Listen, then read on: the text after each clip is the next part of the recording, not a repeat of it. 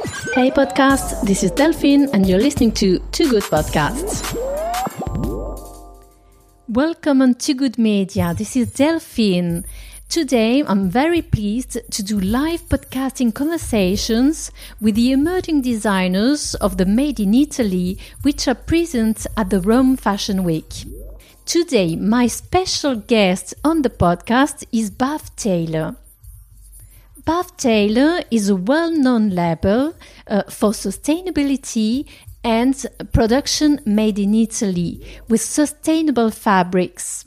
I'm very delighted today to share some views with her and also to share her experience on the use of sustainable fabrics, the relation with suppliers, and also the use of UK advanced platforms on sustainability. Now, let's give the way to our conversation with Bav Tailor. I decided if I was going to stay, I wanted to do something that was poetic but also set a standard of being respectful because there's there's really no need for anyone to be disrespectful whether it's to the environment or to the staff. Then I commenced to the digital design. So all of my collection is designed digitally um, I try to create less prototypes as possible through the production process, um, which means that there's also less wastage. Okay, so what I'm part of a platform called Positive Luxury, and it's really a beautiful, beautiful platform which um, uh, allows a brand to have an assessment process. So, based on what elements your your your um, business is sustainable in, they will provide you with certifications. It's not a time for us to be criticizing, oh, that's a fast fashion brand, they should be doing this, because it only makes it more difficult. There are maybe some brands that, you know, obviously I'm talking about more well established brands, that maybe they are in some small way being sustainable, but they're so afraid of this boomerang effect that can happen and then being criticized for, oh, but you're doing this, but you're not doing that. It's important that everyone starts. Every day is a great adventure, I would I have to say, since I launched my project. Hey podcast, this is Delphine and you're listening to Two Good Podcasts.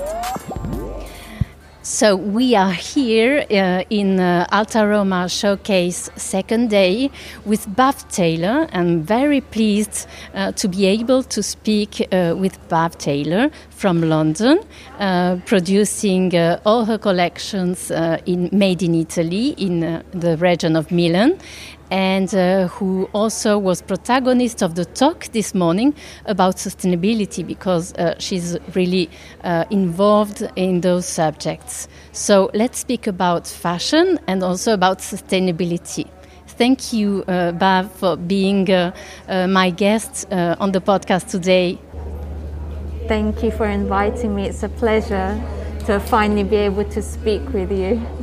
And uh, you told me that uh, you um, uh, uh already you're, you're, getting used to the podcast. So you've been uh, the guest of a famous American podcast. Tell me a little bit more about it. Uh, I was um, I got interviewed for a podcast once um, by Clare Press. Um, and it was a, a, very nice experience. So, and obviously, I listen to podcasts on a, on a weekly basis. So it's really a great means to be able to learn, understand, gain news while you're on the move, right? Because I'm always on the move. Yes. always on the uh, traveling on the train, on the plane. Obviously now not as much, but. Oh, yes, um, I totally agree with you. Uh, I I use the podcast during all the, the, the time I'm doing a, um, I'm not doing something with my brain. Uh, podcasts uh, occupies my brain. um, so tell me a little bit more uh, about uh, your brand. When did you uh, start, and um, how did you have the idea to start the brand? Uh, and what is your brand statement? Okay. So I launched my brand uh, in 2015 um, after working within fashion, um, within marketing and communications. I decided to launch a project on sustainability. So it was, it started off. Uh, I mean, it still is, but it started off as a as a very personal project. Um, I needed, I wanted to do something where I would be able to communicate sustainability. And the reason why I chose clothing is because my surname's Tailor. So my ancestors and my grandfathers were dressmakers. Um, they came from the part of India which is very well known for dressmaking. My um, grandfather had his own atelier. So that's why I decided to choose um, clothing to launch this project instead of shoes or bags, for example. Um, and I launched the project when it was um, when the UN um, sustainability goals had been developed. Um, so I based my whole brand on my own sustainability manifesto, 360 degrees, starting with my brand mantra, my brand ethos, which is respect your body plus your sphere. So respect your body with the clothes um, that you wear, and at the same time respect the the sphere that um, surrounds us. Uh, then I commenced to the digital design, so all of my collection is designed digitally. Um, I try to create less prototypes as possible through the production process, um, which means that there's also less wastage. Um, then, as you um, said before, the production is 100% ethically made in Italy. So right from the beginning, um, from from once I produce my designs to the fin- to the, the finished product. So from when the last button goes on. Uh, the materials are all uh, um, certified for sustainability.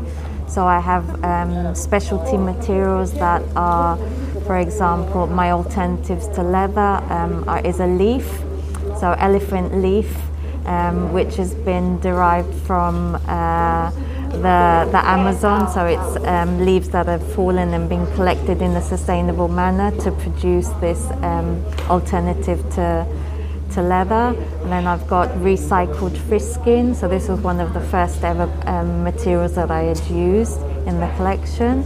Um, then today I'm presenting um, a material made of Italian marble, so Italian marble wastage.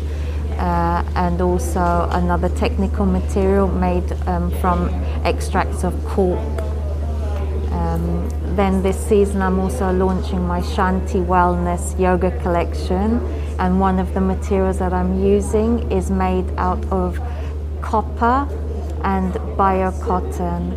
And this uh, material is certified for being an, um, having antibacterial properties, and is actually being used at the moment in hospitals. Oh, it's. Uh, I didn't um, wanted to to cut uh, your uh, the flow because um, I was really impressed by uh, all the ideas uh, that you put into action and how do you execute it because this is uh, remarkable the execution is very important in sustainability so every collection the name of every collection is uh, inspired by my, my, my life during those six months um, of the creative process. So this collection today, Spring Summer 21, is called Kushmanda. Kushmanda um, nel, uh, in the story uh, is a Indian divinity and it was said that uh, she was the one with her smile she shed light onto the world which was in darkness so this collection was obviously designed during this COVID period that we're going through.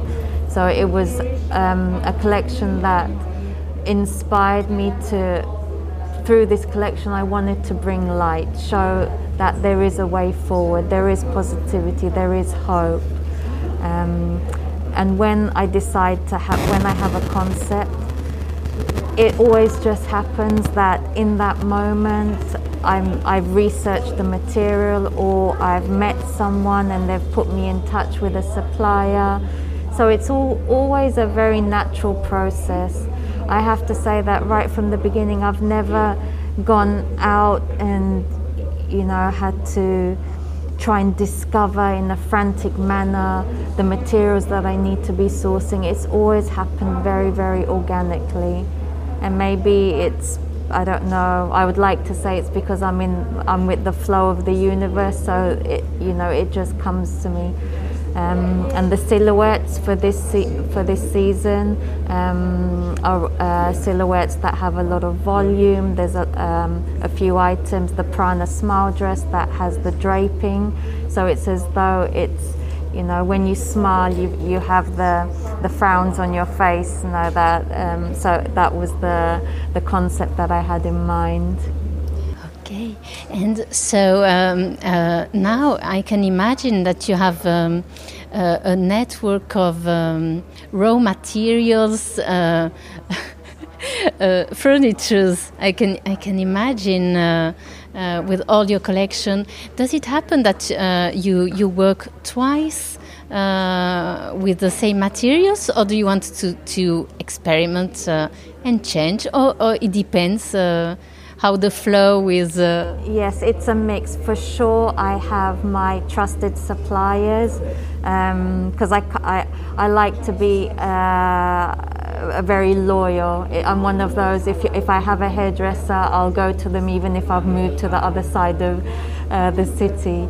So because these suppliers have been very kind to me right from the beginning, um, with the minimum orders that I'd requested and the payments, it's my way of also saying thank you to them for sustaining me you know. So for sure, I have my set, my set fabrics, which you will always see in the collection.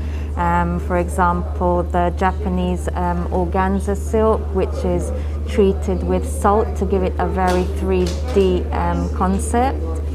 Um, and then my silks, which are always, you know, organic or bio-based.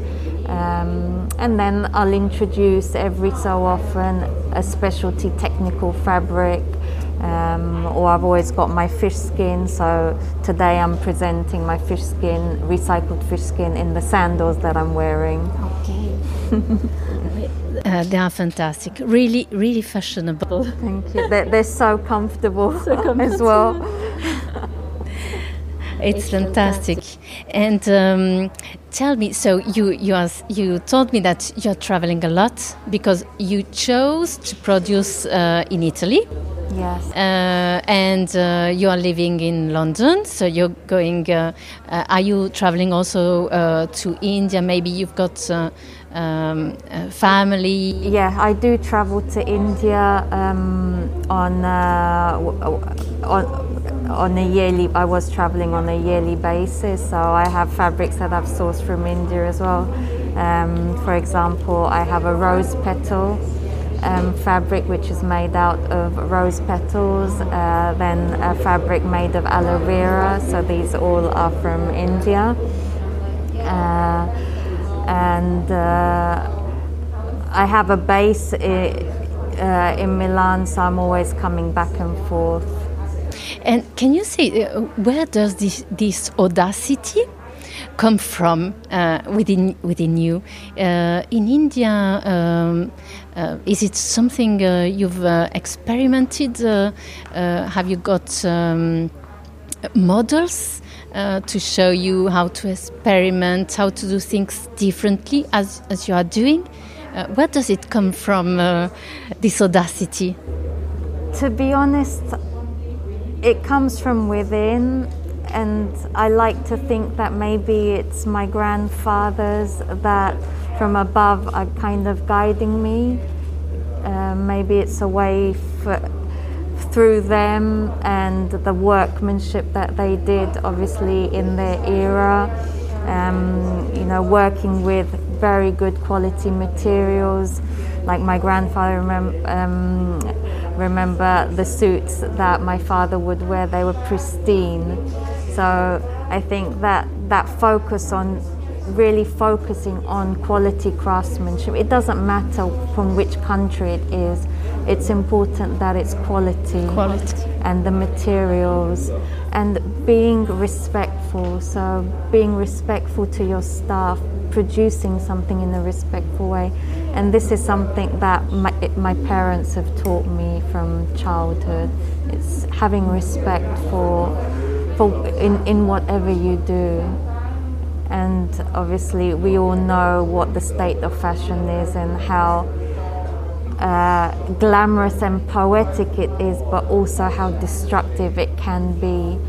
And as I decided to stay within fashion, I decided if I was going to stay, I wanted to do something that was poetic but also set a standard of being respectful because there's there's really no need for anyone to be disrespectful whether it's to the environment or to the staff or you know to to whatever it may be we can all do our part obviously it's impossible to be 100% sustainable and if anyone says oh I'm 100% yeah. sustainable there's always some there's always some element but the important thing is that you're trying. Exactly. Trying make it's just small steps you know and then communicating what you're doing and hopefully inspiring others to do the same. Exactly. I think uh, um, all the industry and the consumers are, are starting to understand uh, the the difficulty of being sustainable the value of it as well. And um, uh, ready to, to change uh, the way uh, they consume, uh, the way the industry works uh, for the future of the planet. There is a beginning of uh, uh, more than a beginning because there are some also important um, deadlines, agreements which have been reached do you think um, uh, there is one nation that is, is a leader uh, on those um, subjects? Um, I would say probably uh, North Europe. Um, as we know, it's it's just in their mindset anyway. It's a culture that have been sustainable right from the beginning. So it's it's not something that is coming now because you know it's on trend but it's a culture that understand have understood sustainability from the beginning.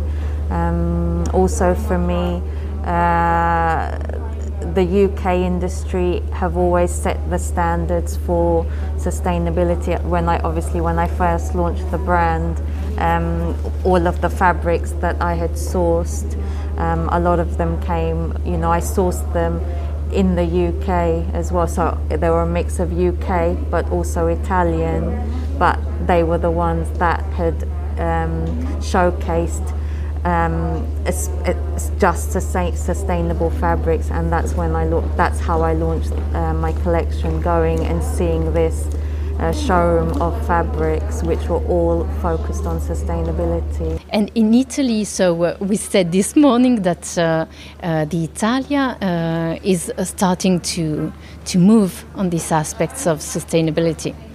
Yes, definitely. So when I um, when I launched the project. Uh, I was able to source a lot of um, materials and also understand what it me- meant to be sustainable. By um, I became a member. I don't know if you know the Ethical Fashion Forum, which is UK based, and it was really that platform as well that set the standard. Now there are, I have to say, there are so many platforms, but I remember going to a conference, and we were we were just in a, in a in a big hall, but there was very few of us. Very few. And now it's become a huge organization. Um, and it's wonderful to see, you know, as I've progressed, how they've progressed. You know, they were one of the first, probably for me, the first platform, real platform, that put in touch designers and suppliers. Um, and now I can see that there are also in Italy as well platforms that connect, you know, or at least have um, a database of um, designers to showcase and tell tell their story about why they're why they're sustainable. But you know, for sure, it, the, in the UK, it was uh, one of the first in that era. Oh yes, and um, and the movement fashion revolution. Uh, does it does what form does it take uh, uh, in England? Uh, is there an annual event, uh, or is it uh, more a social um, no, movement? No, it's an it's an annual event. Um, and that's that was founded, you know, by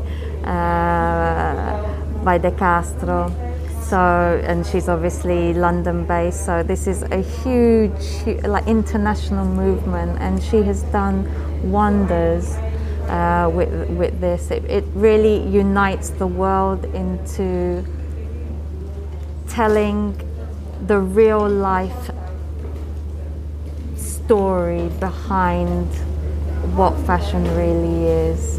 Um, so no it's it's something that is taking momentum every day, not just on an annual basis, but something that's because from the UK, obviously, it's established uh, around the world now.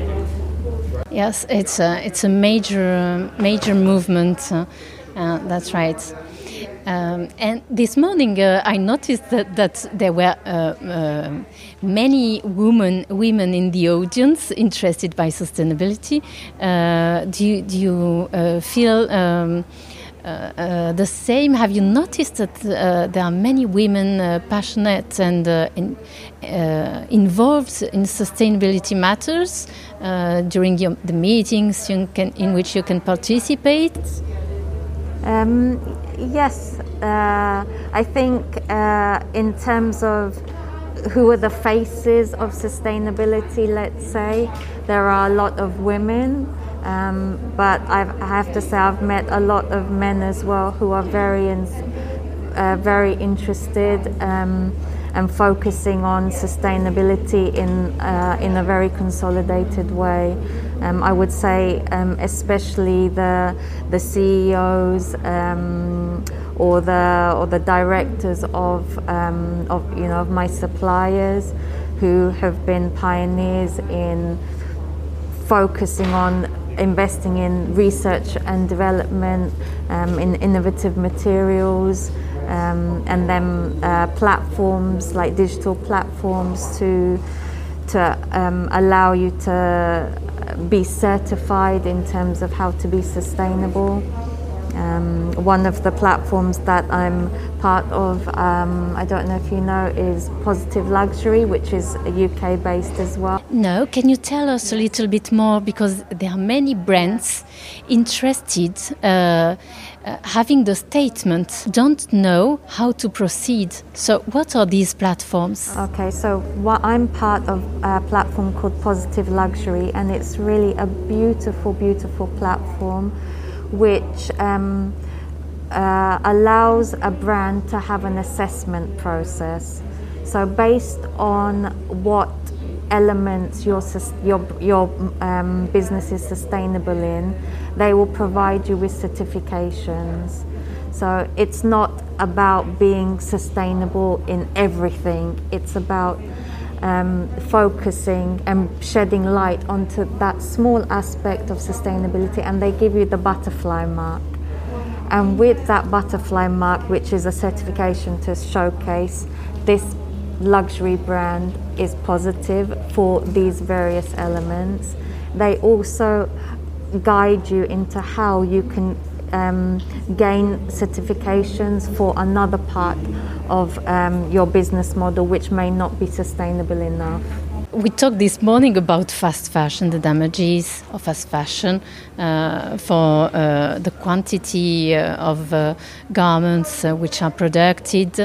Uh, and um, the fast fashion is starting to, to react also to the, the shift uh, in the consumer habits because there are some brands which are not sustainable yet. And we said it is very difficult to be 100 sustainable uh, which could be um, uh, set apart and uh, with the risk of being uh, having a bashing of these brands. And we all know that it's not white or black and it's uh, there are many steps for becoming sustainable um, do you think uh, you were telling me that uh, uh, um, designers uh, have to learn uh, about sustainability with suppliers to select the brands which are labelized, and those who are not labelized would need to progress versus sustainability.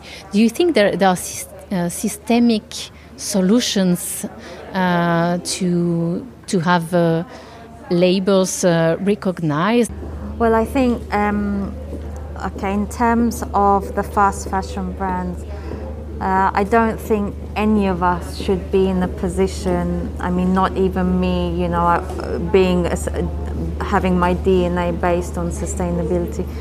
It's not a time for us to be criticizing. Oh, that's a fast fashion brand. They should be doing this because it only makes it more difficult there are maybe some brands that, you know, obviously I'm talking about more well established brands that maybe they are in some small way being sustainable, but they're so afraid of this boomerang effect that can happen and then being criticized for, oh, but you're doing this, but you're not doing that. It's important that everyone starts and focus on storytelling okay, this is what I'm doing, but the endeavor is we want to arrive at this. And if we try to focus on giving everyone the positive energy and the encouragement to move in that direction and learn from more established brands who are sustainable or new brands like me who have it as part of their business model from the beginning we can all learn something, I think. Um, I mean, the big fashion brands, uh, fast fashion brands, they have a structure which, of course, it's going to be dif- difficult to to change. But we're in the moment of change, and I think these past eight months, nine months, we've all seen that anything can happen in life. So it's a, it's you know now is the time to remodel your strategies and implement step by step, you know. Yes, I, I agree with you. There, there is some room for everybody, and everybody needs to progress. Uh, and, uh, and there are different situations emerging uh, designers, uh, DNA um, uh, in their of sustainability. Uh, established brands have e other issues, very complex about distributions and. Uh, and fast fashion um, brands, it's, it's also complex in their way yeah. to transform. I mean, we all have to remember that each brand caters for a different market you know, someone who is so passionate about sustainability may not be able to afford a luxury product, you know, like myself. But if the fast fashion brands focus on creating a sustainable product, you know, within for their target market, obviously the prices would have to increase, but they're not gonna, in, they may not increase to an extremely high level because you know their materials that they use are different from my ones. But it's all about catering understanding who your target market is and catering for that market by um, proposing a sustainable product. So if you provide that kind of product to that target market who are able to afford it it's going to help just making them more aware. Yes, exactly. Uh, and um, with the COVID situation, uh, we've heard a lot about uh, multi-local productions, and uh, as a solution uh, for um, in case of the impossibility to travel, and also as a, to to privilege the made in France, the made in Italy, the made in England, the made in India, maybe. Uh, is, have you have you thought about uh, multi-local productions uh, yes, in your strategy? Uh, it's um, something that I've been proposed with uh, just recently. So. Um, let, us see, but let's see. Let's see. I, I, can't say too much at the moment, but yes, definitely Um, this, con- this COVID situation has um, given uh, new opportunities to extend the product, um, but pr- have it produced locally because of the certain situation. So it's also a way to, to support the local communities wherever they meet, maybe around the world. And um, where can we see images of Bav Tailor uh, collection and the storytelling? Uh, what are the canals uh, that you're using to communicate? Okay, so I have uh, all my social channels. So Bav Tailor, uh, Tailor with an I, by the way, I for India. Um, then I have my website as well. Uh, then I'm going to be um, starting a collaboration also, hopefully, if all goes well, um, with a, um, an agency called Lifetree. And this is a UK based company, and they produce documentaries. So, documentaries on storytelling, um, on sustainable brands. So, this is going to be a watch this space as well. Uh, and then on the platforms, um, uh, the Ethical Fashion Forum uh, the, Positive Luxury. this agency has its own platforms, or yeah, yes. or does it only produce content? No, it has its. Own, it has its yes. own platform, uh, which and they also produce documentaries um, for Netflix as well. Great. Yes, I think this is a, a major importance uh, to work on uh, on um, brand contents because the contents are the key uh, to, to, to bringing awareness because exactly. there's no point in us just being here, you know, talking to the buyers. This information needs to be, you know, distributed to the final client. So thank, exactly. thanks to your podcast, podcast it can be. but it's it, it's the final client, the consumers that need to know the storytelling and understand. They need to not only be mesmerized by oh it's a beautiful product, but understand okay why exactly why should I be trying to be sustainable in the food that I eat, the shoes that I wear, the clothes that I wear, the way that I talk to people.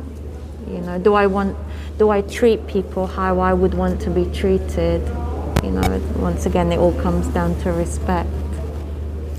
Exactly. And um, uh, have you um, um, reached, uh, have you identified your com the community uh, of Bav Tailor?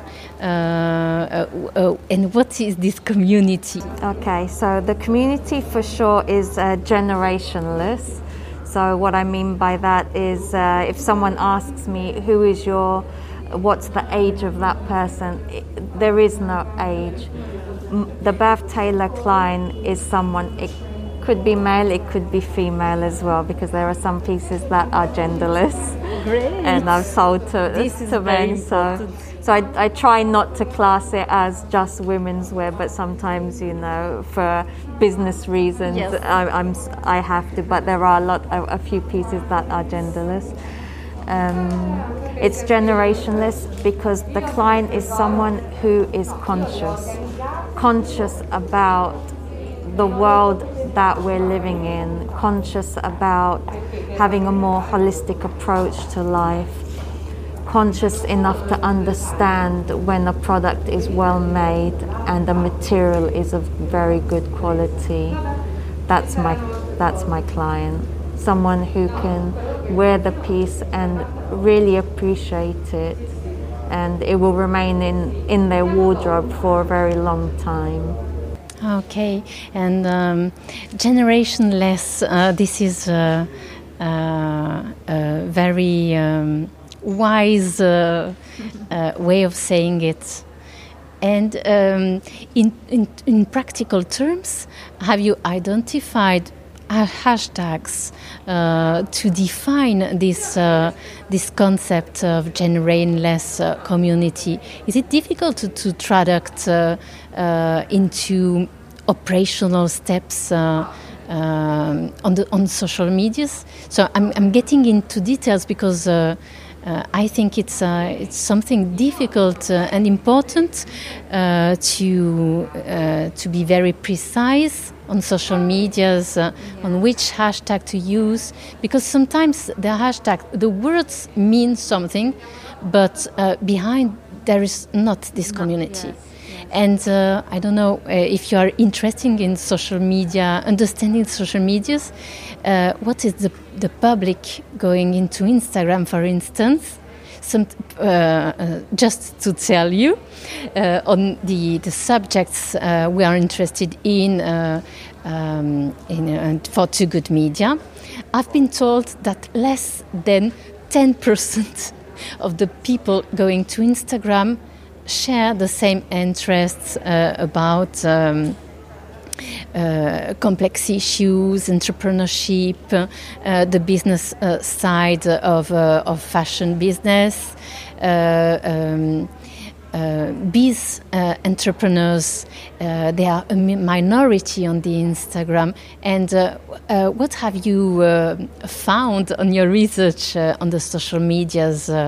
so this genera gener generationless community is it present on Instagram? It's classed more as. Um, people who are into wellness um, when I use the hashtag sometimes food for the soul, I can get inundated with um, yoga. Um, all of these kind of uh, holistic living, um, conscious. Okay, my my main hashtag is conscious luxury and sustainable attitudes.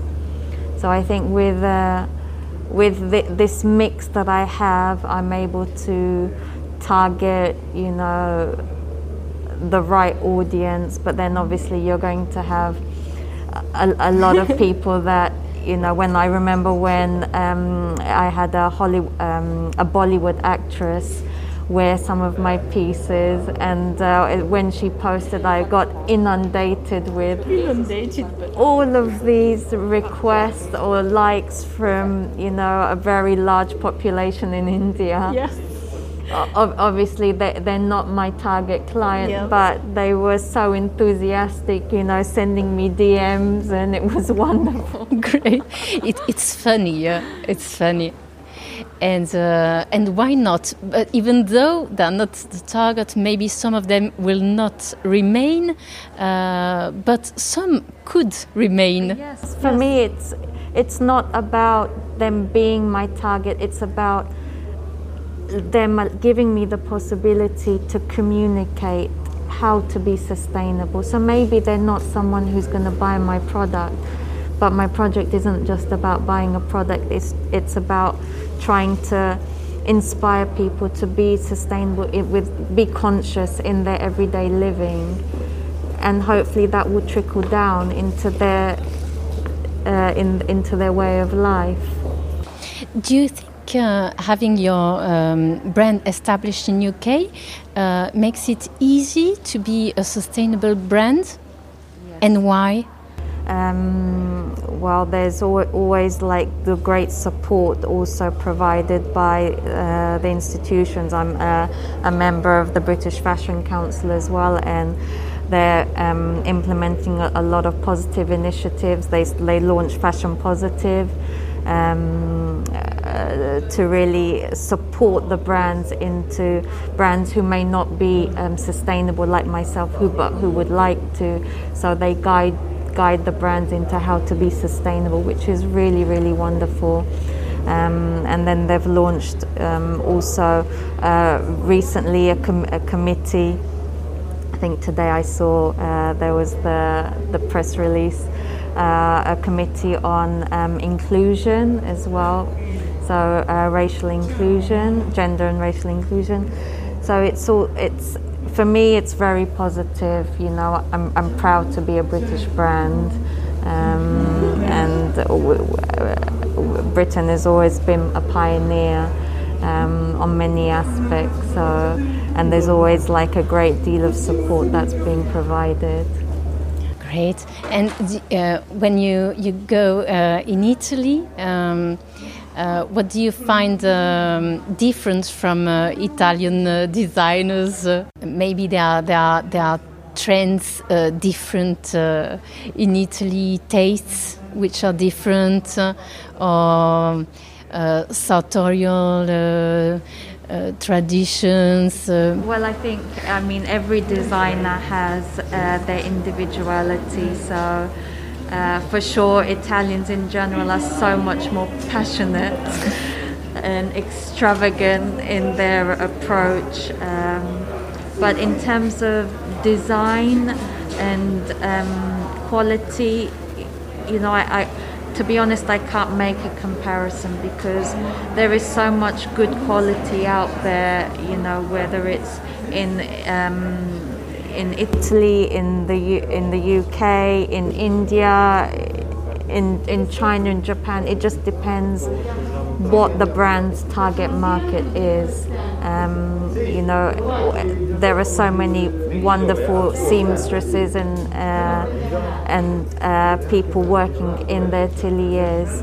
Uh, and I think every brand, no matter what their um, what their nation, they have their own individuality. Exactly. And they they they get inspired by things that they that they see and that they live in. I mean, someone would say, "Okay, you're Indian," but I, I, they people who know India can see very subtle elements, you know, of my Indian origin. But just because I'm Indian doesn't mean that I've got sequences coming out of, you, you, know, ball gowns full of like sequences or or you know feathers or anything like that.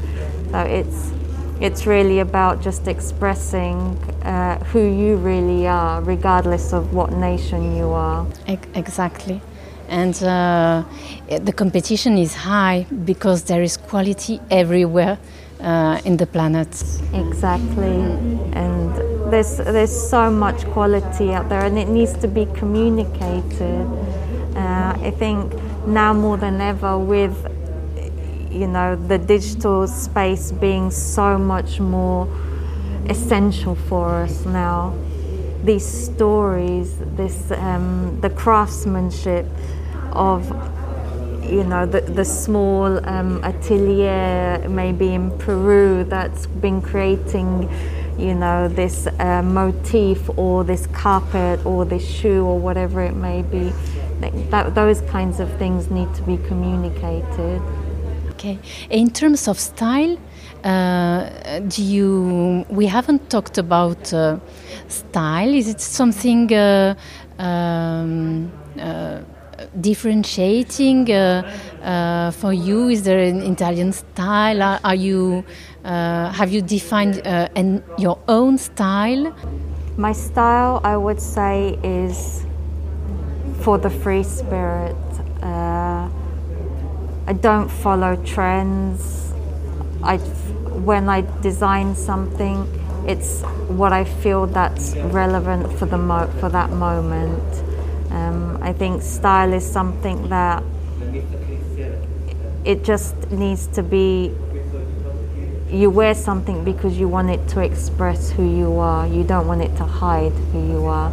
So every Bav Tailor piece allows the person the freedom to express who they really are. It's not something that is, it's not an item that's supposed to hide who you really are, um, who you really want to be, but give you that confidence, give you that breathability with, with the materials and the movement to be able to express yourself in the easiest form possible. What you're telling me really rings a bell because uh, I researched uh, um, uh, the, the data of uh, international uh, trends organizations on the sales figures during the COVID periods were more linked to um, um, um, ethical aspects, emotions.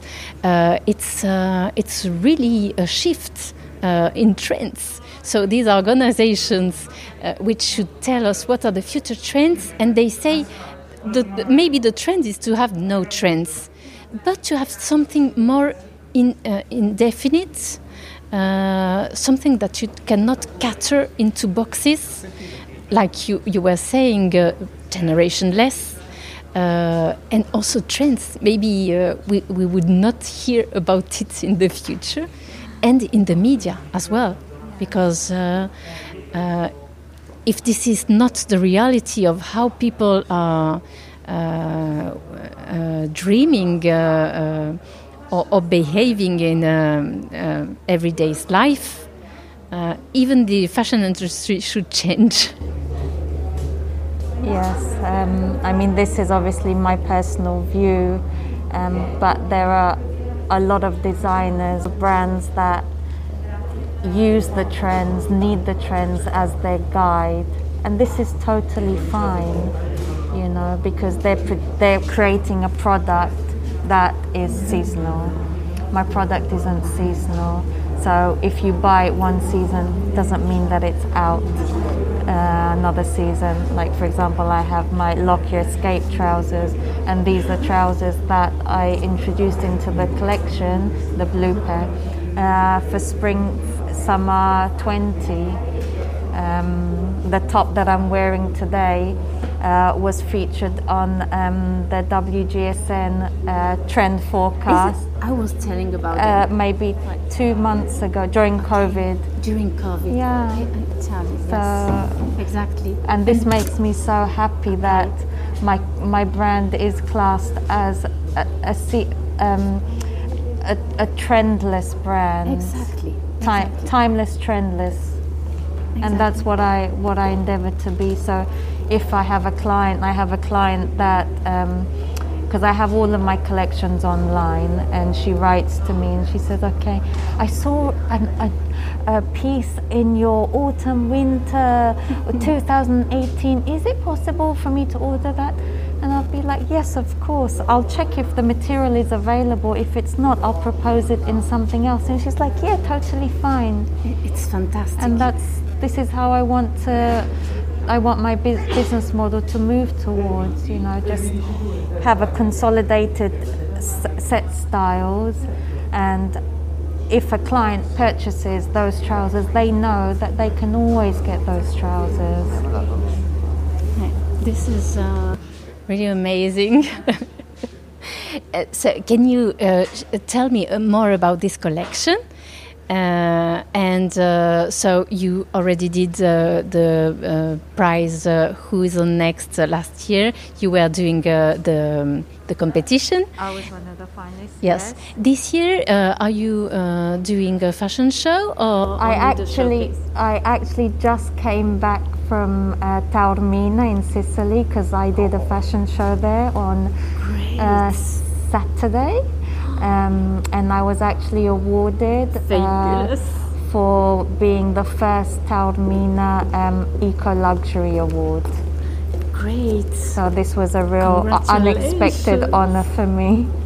And Taormina uh, is. It was magical. Dream, uh, it, it, I, it, this is something that I could have only ever dreamed of be, uh, being in and to have gone there not only to do a fashion show but to win an award, a special award for um, for eco luxury was a, a true honor. It's amazing. Congratulations. Thank you. So I'm very honored to have you today on the podcast and show me the collection. Uh, have you um, uh, exposed the collection in Taormina, this one?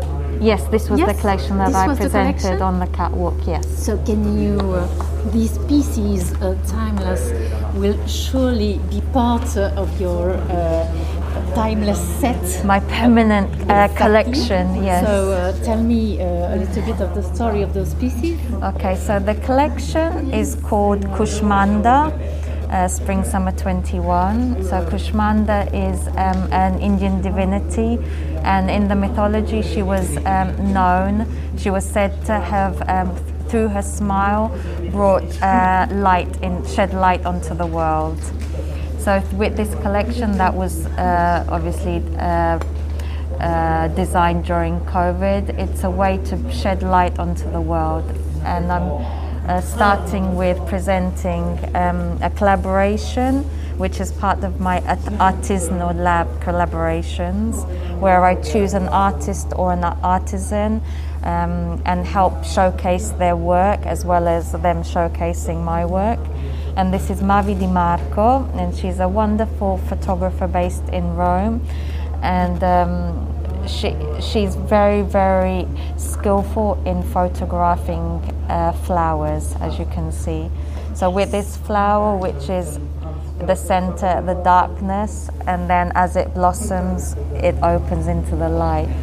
So, I'm showcasing this on organic silk with recycled um, feathers. Then I've got a technical fabric here, which is um, made from um, extracts of cork. Uh, then I'm. I want to touch. Yes, please go ahead. the trench is amazing. Thank you. And, and even the color, the color is really bright. My, the colors in my collection are all based on healing crystals or natural elements. So this is white moon. Uh, the blue is aqua aura. So the concept is to to like someone would wear a healing crystal to try and gain that that whatever energy they want. I, it would be the same thing with my product because at the end of the day, it's it's all the mind. If you believe something, then it gives you that that confidence, right? Yes.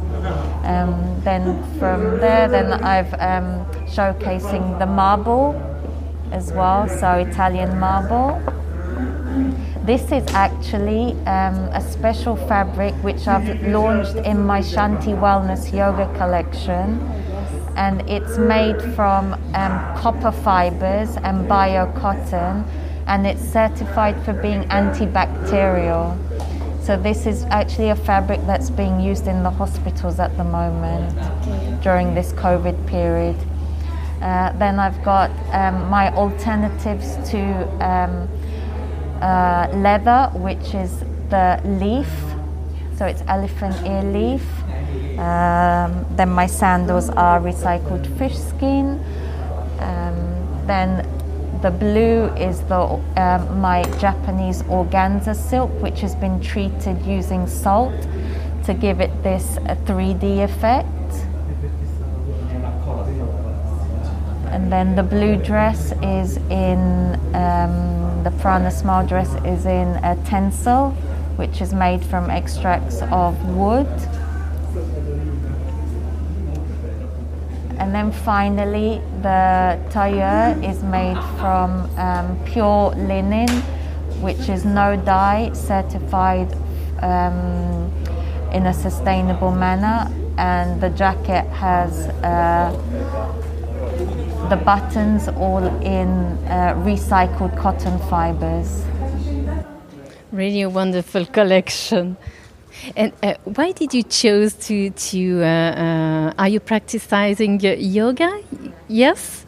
Yes. So this is a line that I would very much like to expand.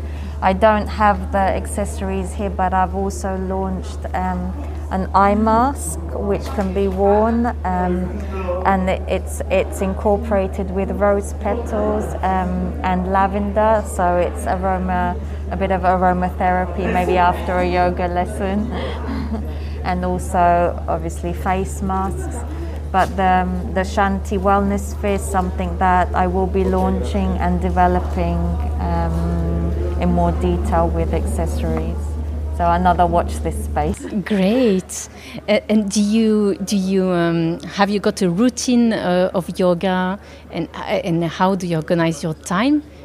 And and are you um, have you got a team you're working with? Are you uh, doing uh, not everything alone? I can't imagine it.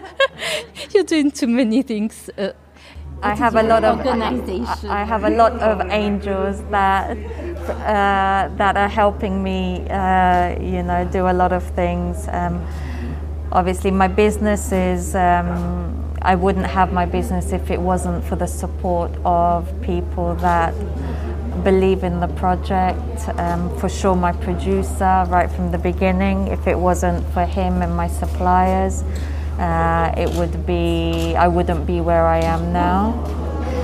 Uh, in terms of my routine, so it comprises of uh, doing my daily yoga, eating my very nutritious acai bowl. So if someone ever asks me what if you were stranded on a desert island, what is the food that you would like to eat? If you ask my sister, she'll be like, Bav would say her acai bowl with banana. um, and my, um, my um, fiance would say tuna pasta. Um, and I think my routine is all about just trying to maintain a balance. And I think, especially during this COVID period, it's made me realize that I want to ensure that there's always a balance between work and family and your personal life. No work should take over completely um, because, as we know, we don't know, you know, how much time or yes. that we have on this planet. So we need to make sure that whatever we, we're doing, we can look back on our life and think, okay, yes, I'm glad that I did that. I'm glad that I took that extra time to to learn how to cook or follow a master class or read that book because time is so precious. Yes, exactly. It's it's a struggle uh, to allocate uh, to allocate time. But doing a work of passion, it's already it makes uh, it a lot easier. It, yes, yes, exactly. It's never you know sometimes a lot of the time um, my office hours when I can really concentrate is between 11 and 2 o'clock in the morning. I get so much work done between that time because there is no one that's contacting yes. me. And it's really, you know, people sometimes say, gosh, how can you do it? But, you know, it's when, when you have that, that, those moments where no one is contacting you, you're able to get that clarity and maybe something, a, a work that, you, that would have taken me maybe two days or one day I can do it in that period because my mind is so focused and my energy is just focused on that. In that period, but you're not the only one. I heard, I'm reading the biography of Balzac, Honoré Balzac. Yes. He was writing during the night. Yeah. Uh, his enormous uh, amount of work was done between midnight and uh, 12. Yeah, it's, it's, it's, the same for me. It's uh, I'm very nocturnal, so uh, it, it helps as um, well. Uh, hard workers are working during the night, I believe. My dad is always, I, I've ah. always seen him from right from a young age, always in the office till late, so I think maybe I've got it even from him. Very hard worker. and so, when do you find time during the day uh, to relax uh, a little I, bit? I, I, divide my time, so uh, I do my yoga, or I go and have my acai bowl, or I'll have a meeting. That every day is different, so I, I, I can never say, okay, this is my typical day, because it changes. Sometimes my supply will come to me, sometimes I'll go to travel and I'll see them. Uh, every day is a great adventure, I, would, I have to say, since I launched my project. Fantastic. Thank you very much for uh, all the inspiration and uh, uh, the detailed uh, informations uh, you, you shared on the podcasts. So uh, I will be very happy to have you uh, as a guest in the future to know more about uh, your future projects. Thank you. It would be a pleasure. And thank you so much for your time. And it's an honor for me to be uh, with you here today. Thank you uh, uh, mille volte. Grazie mille volte. Okay. And um, let's hear to you soon. Ok, thank you. Merci beaucoup. Merci à toi. Thank you for listening to this podcast with Bav Tailor. I hope you enjoyed, and uh, it was a very special episode for me because uh, I wish to do all the podcasting in the original language. So today was in English, and this is a premiere on the podcast.